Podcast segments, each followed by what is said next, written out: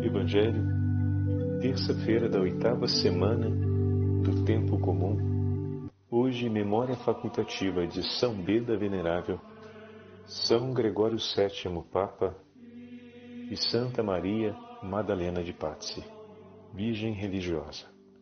O Senhor esteja convosco, Ele está no meio de nós. Proclamação do Evangelho de Jesus Cristo, segundo São Marcos. Glória a vós, Senhor. Naquele tempo começou Pedro a dizer a Jesus: Eis que nós deixamos tudo e te seguimos.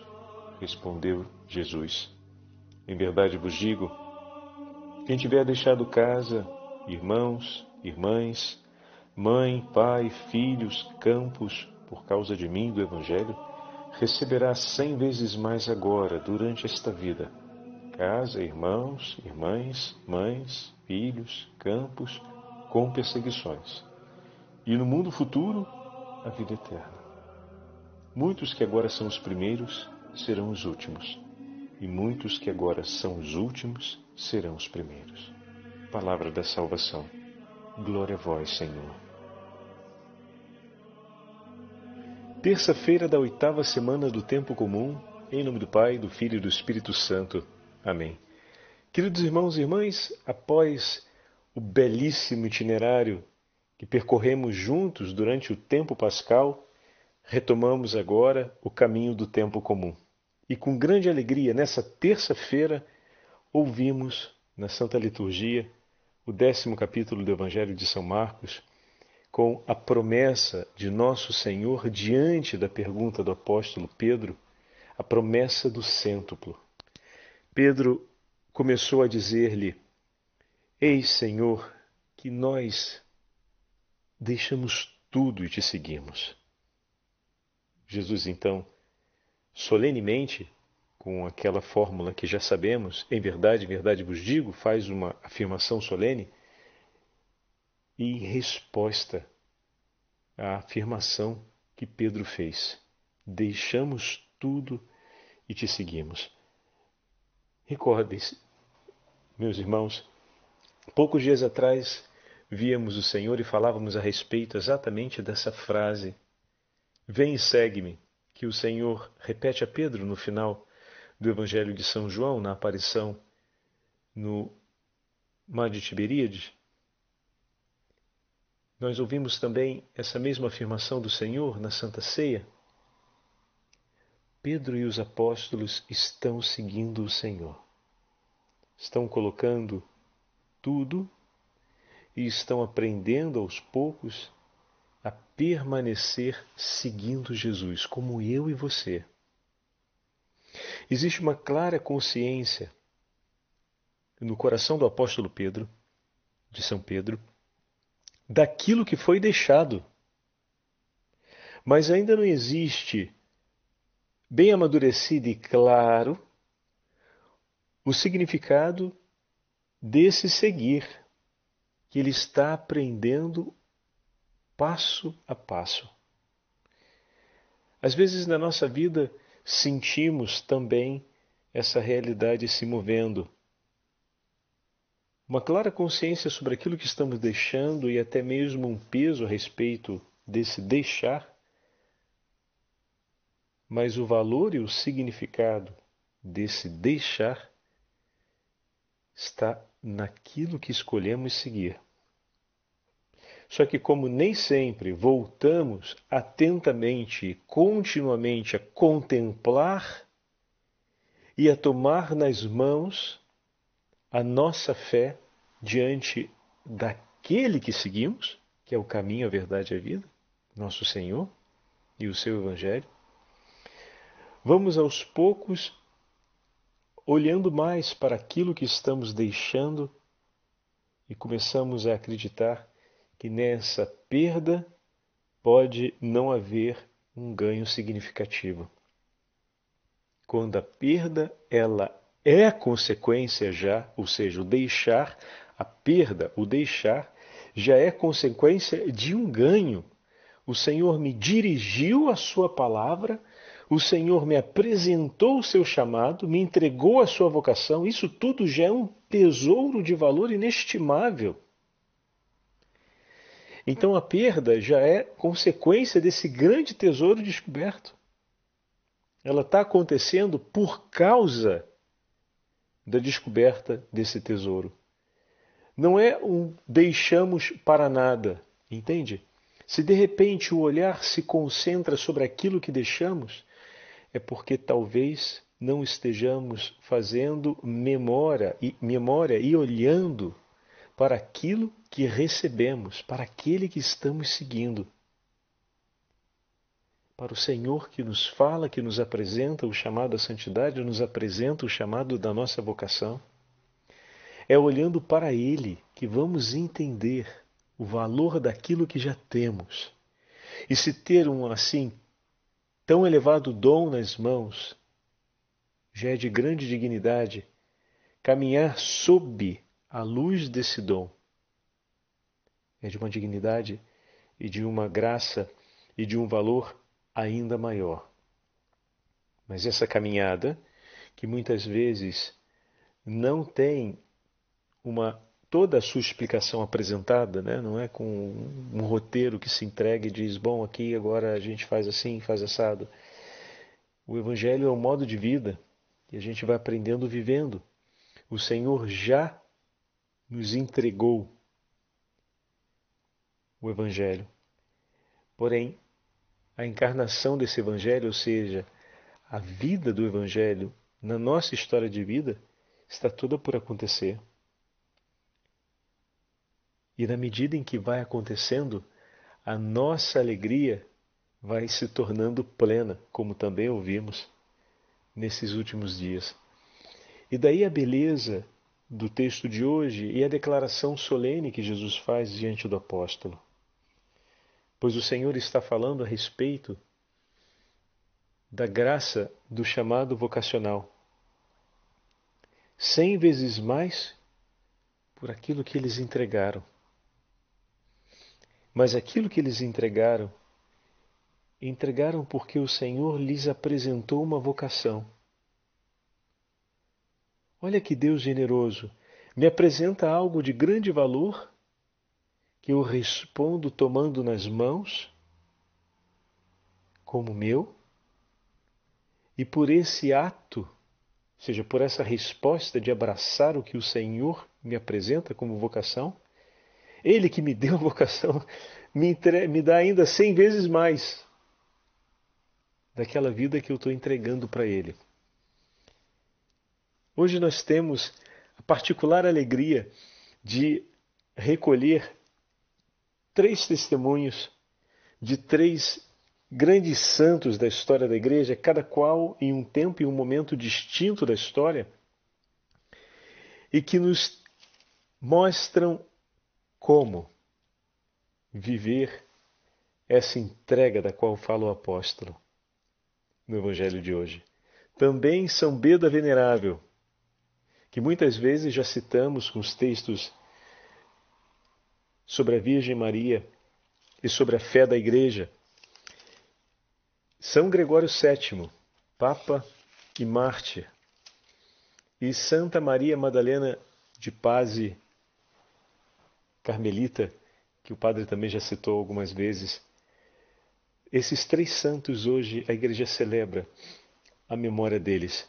Mas para mergulharmos, antes de comentarmos um pouco o testemunho desses três irmãos que deixaram tudo para seguir o Senhor, antes de comentarmos um pouco sobre cada um deles, eu queria dividir com vocês o comentário de Santa Catarina de Sena, sobre a, a bendita obediência, é, Santa Catarina de Sena recebe a revelação do próprio Deus, que fala com ela a respeito das palavras de seu filho Jesus em relação a esse evangelho.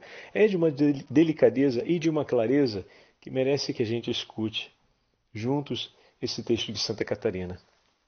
Deus aparece a Santa Catarina em uma de suas visões e diz assim, falando a Santa Catarina: quando Pedro lhe disse: Vê como nós deixamos tudo para te seguir, a minha verdade respondeu-lhe. Ele chama Jesus de a minha verdade. Bonita essa expressão, né? Eu sou o caminho, a verdade e a vida. Sabedoria suprema é uma outra expressão usada para falar de nosso Senhor. E o Pai fala a Santa Catarina usando a expressão a minha verdade ao se referir a Jesus. A minha verdade respondeu-lhe: Todo aquele que tiver deixado casa, irmão, irmãs, mãe, pai, filhos ou terras por minha causa e por causa do Evangelho, receberá cem vezes mais já neste mundo e no mundo futuro a vida eterna. Como quem diz, Pedro, fizestes bem em deixar tudo, pois é a única maneira de alguém me seguir.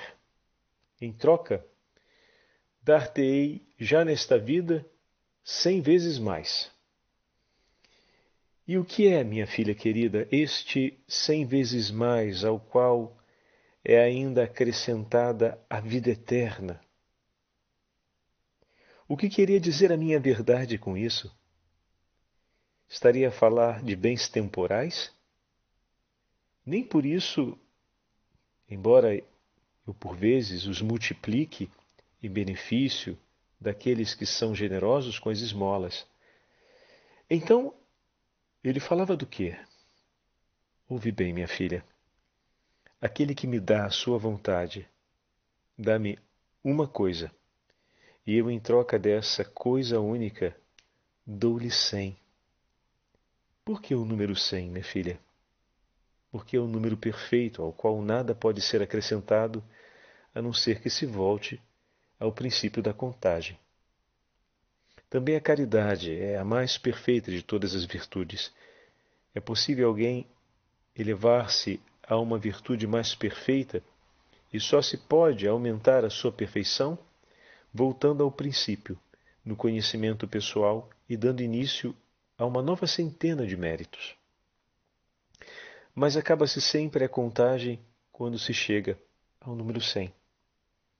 É esse o cêntuplo que dou aos que me entregaram o um da sua vontade própria, seja pela obediência comum, seja pela obediência particular. E com esse cêntuplo chegareis à vida eterna. Este cêntuplo é o fogo da caridade divina. É porque receberam de mim este cêntuplo que se encontram num estado de maravilhosa alegria que lhes toma totalmente conta do coração e os leva ao céu. Olha que delicadeza. Nos entrega, nós entregamos a nossa vontade própria, a nossa vida, e o Senhor nos entrega cem vezes mais, a fim de que todas as virtudes cheguem à sua máxima beleza e à sua máxima expressão na nossa vida. O que Ele entrega por nós? Entrega tudo. Tudo de si. Nos dá a si mesmo, nos reveste com as virtudes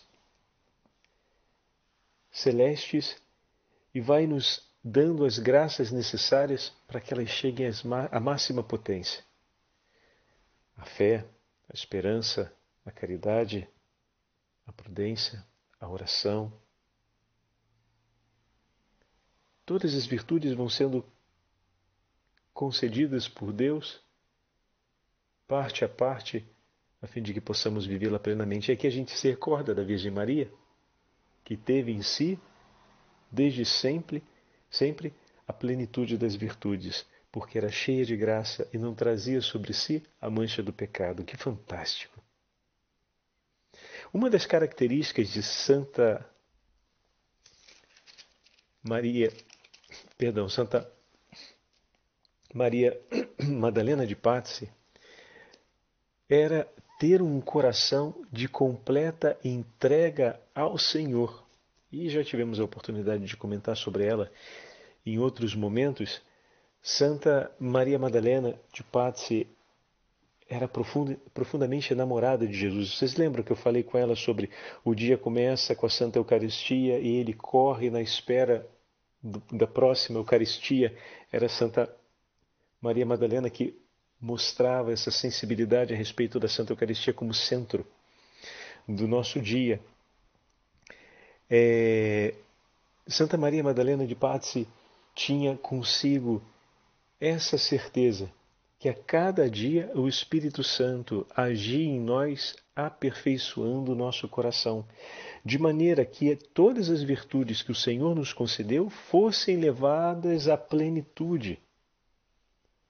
E desse modo, Deus queria nos fazer iguais a seu filho.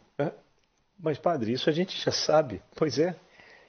Mas a sensibilidade daquela carmelita que nos anuncia isso com tanta clareza, não nos anuncia somente com palavras, mas nos mostra como ela viveu. Por mais de uma vez ela assumiu o governo da sua comunidade. E por mais de uma vez ela deixou o governo de sua comunidade e voltou a ser uma humilde irmã no meio das outras. Se dedicava aos trabalhos mais humildes e muitas vezes sofria por causa disso, e não por isso abandonava a escolha que fazia de viver para servir. Ainda que não lhe respeitassem a sua entrega por amor, ainda que a desprezassem por essa entrega e que, digamos assim, viessem a abusar da sua grande boa vontade e disponibilidade. Ela não mudava a sua oferta de amor. Se o outro não recebe daquilo que ela oferece, ela não deixa de oferecer por causa disso.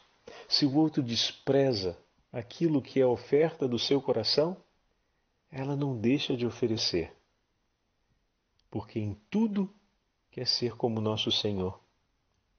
Até na forma como suporta sobre si o peso dos desprezos, mas especialmente porque se recorda que a sua escolha é viver como Cristo. Por isso a sua escolha será sempre fazer da sua vida uma entrega. Por aqueles que recolhem e bedizem a Deus por essa generosidade, e por aqueles que desprezam e que não se importam. Por amor a Cristo, ela se entrega. E para participar com Cristo da salvação dos homens, ela faz da sua vida oferta. E que grande testemunho ela nos deixa, pois a sua vida se torna palavra viva para todos nós a respeito da verdade do Evangelho. Eu, você, cada um de nós somos chamados pela obra do Espírito Santo a nos tornarmos palavras vivas de Cristo em favor da conversão e da vida de nossos irmãos e irmãs. Escreve assim Santa, Santa Maria Madalena de Pazzi em um de seus escritos a respeito do Espírito Santo. Verdadeiramente é, és admirável, ó Verbo de Deus, no Espírito Santo, fazendo com que ele se infunda de tal modo na alma que ela se una a Deus conheça Deus e nada se alegre fora de Deus. O Espírito Santo vem à alma marcando-a com um precioso selo do sangue do Verbo, ou seja, do Cordeiro imolado. Mas ainda, é esse mesmo sangue que o incita a vir, embora o próprio Espírito, já por si, tenha esse desejo. O Espírito que assim deseja é em si a substância do Pai e do Verbo. Procede da essência do Pai e da vontade do Verbo. Vem como fonte que se difunde na alma e a alma nele mergulha toda. Assim como dois rios, confluindo de tal modo que se misturam, que o menor perde o nome e recebe do maior agora o seu nome. Do mesmo modo age este Espírito Divino quando vem a alma para com ela se unir. Vem, Espírito Santo, tu que descendo em Maria realizaste a encarnação do Verbo e realiza em nós pela graça o que nela realizaste pela graça e pela natureza. Vem, Espírito Santo, venha a unidade do Pai e do bem-querer do Verbo. Tu, Espírito da Verdade, és o prêmio dos santos o refrigério dos corações, a luz das trevas, a riqueza dos pobres, o tesouro dos que amam, a saciedade dos famintos, o alívio dos peregrinos. Tu és, enfim, aquele que contém em si todos os tesouros. Vem, Espírito Santo, vem tu que és o alimento de todo pensamento casto, a fonte de toda clemência, a plenitude de toda pureza. Vem, vem e transforma tudo o que em nós é obstáculo para sermos plenamente transformados por ti. Vem, ó Espírito Santo. Meu irmão, minha irmã, você acha que uma mulher que tem um coração assim, inflamado dessa forma, pelo amor de Deus, como não vir, irá viver uma vida de sacrifício? Nos impressionamos por tudo que Santa Maria Madalena de Pazzi suportou no seu sofrimento, na sua doença e nos desprezos que passou, mas olha a fonte de vida, olha de onde ela tirava a vida que a nutria, o ardor da caridade que a movia. Olhamos às vezes o padecimento da vida dos santos e nos impressionamos por aquilo que está acontecendo. São as perseguições da qual fala o Evangelho hoje. Lhe darei cem vezes mais, mas nesse tempo com perseguições. Nos impressionamos com as perseguições, mas precisamos olhar para a fonte que animava o coração deles. De onde vem a coragem, o entusiasmo desses homens e mulheres colossais, heróicos? De onde vem? Olha aqui o coração ardente dessa carmelita, que nos dá o testemunho vibrante de quem confia e se entrega totalmente ao Espírito Santo. Isso para os nossos para muitos de nós que participamos da renovação carismática, é uma palavra que causa tanto entusiasmo. 1560, hein? Estamos ali entre 1560 e 1600. Ela morreu mais, mais exatamente no 1607. Olha a clareza e olha a vitalidade no Espírito Santo do coração dessa carmelita. Fantástico. Como ela enfrentou todas as dificuldades da sua vida. Olha aí. Olha aí o segredo. Uma mulher que desde o início da sua consagração sempre entregou tudo de si, como diz a última frase. Vem e transforma tudo que em nós é obstáculo para sermos plenamente transformados por ti. Aquilo que o Senhor falou a Santa Catarina, aquilo que o Pai falou a Santa Catarina de Sena, que lemos ainda há pouco. Esse é o cem vezes mais. Nós entregamos a vida, a nossa vida, a nossa vontade própria, e o Senhor nos entrega o Divino Espírito Santo, que infunde em nós as virtudes e vem operar em nós para que essas virtudes cheguem à perfeição. Nós entregamos a vida e Ele nos orna com todas as virtudes celestes e nos dá ainda a plenitude do Espírito para que todas essas virtudes possam conquistar a sua máxima perfeição, ainda aqui. Ainda aqui. E para a gente não ter dúvidas, olhemos agora São Beda Venerável, que com sete anos foi deixado no, no, no mosteiro para ser acompanhado e formado pelos padres. E viveu a sua vida inteira ali. Se tornou um apaixonado por Nosso Senhor, pela Sagrada Escritura. E quando foi alfabetizado, sentiu uma alegria tão grande de aprender a ler e escrever que tomou para si esse propósito, obviamente suscitado pelo coração de Deus, e se tornou um dos mais notos escritores, escreveu mais de 60 obras. E para a gente não ter dúvidas sobre esse monge inglês que escreveu tanto, ele escreveu a respeito de aritmética, álgebra, teologia, filosofia, cronologia, gramática, astronomia, música e até medicina. Sobre todos esses temas, era um apaixonado pelo estudo, um apaixonado pela Virgem Maria e um apaixonado pela fé da Igreja. Educou e formou centenas de homens e mulheres, porque teve a compreensão de que um sermão poderia ser ouvido por alguns, mas se fosse escrito, poderia ser lido por milhares e aquelas palavras e a sensibilidade daquele coração permaneceriam por séculos. Tanto que os escritos de São Beda, especialmente os escritos de espiritualidade são de uma sensibilidade incrível. A impressão que temos é que ele está sentado do nosso lado falando conosco. Imagina São Beda hoje com as redes sociais. o que ele não ia fazer? Se naquela época fez tanto, podendo chegar tão perto de tantos corações.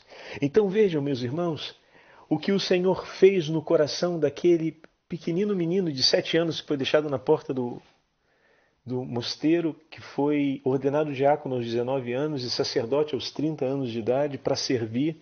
O Papa quis que ele deixasse o mosteiro e viesse para Roma para ser o seu conselheiro pessoal, Gregório II. Pediu isso e ele implorou para poder continuar no mosteiro, porque ali ele poderia estar junto do Senhor e se dispôs a ajudar o Papa no que fosse necessário, mas que não tirasse ele daquele estado de vida, porque era necessário para ele poder perseverar na santidade estar ali. E o Santo Padre, de maneira amável, concedeu essa possibilidade. E quanto esse homem não fez pelo bem da igreja, e já era chamado de venerável antes de sua morte, e era estimado pelos jovens monges. O texto da Liturgia das Horas, a carta de Cuthbert, a respeito, Cuthbert, a respeito de São Beda, falando sobre o momento de sua morte, narrando as últimas, as últimas horas de São Beda, é de uma delicadeza e de uma amabilidade ver como jovens monges o escutam, estão ao lado de seu leito e apaixonadamente o acompanham em cada gesto. É a delicadeza de dizer a um dos monges: Olha, Está se aproximando a minha hora. Vai lá no meu quarto, tem uma caixinha, pega essa caixinha que ali tem uns presentinhos para você entregar para os padres. e eram algumas coisas que, que ele tinha, algumas coisas de estimação. O que, que era isso?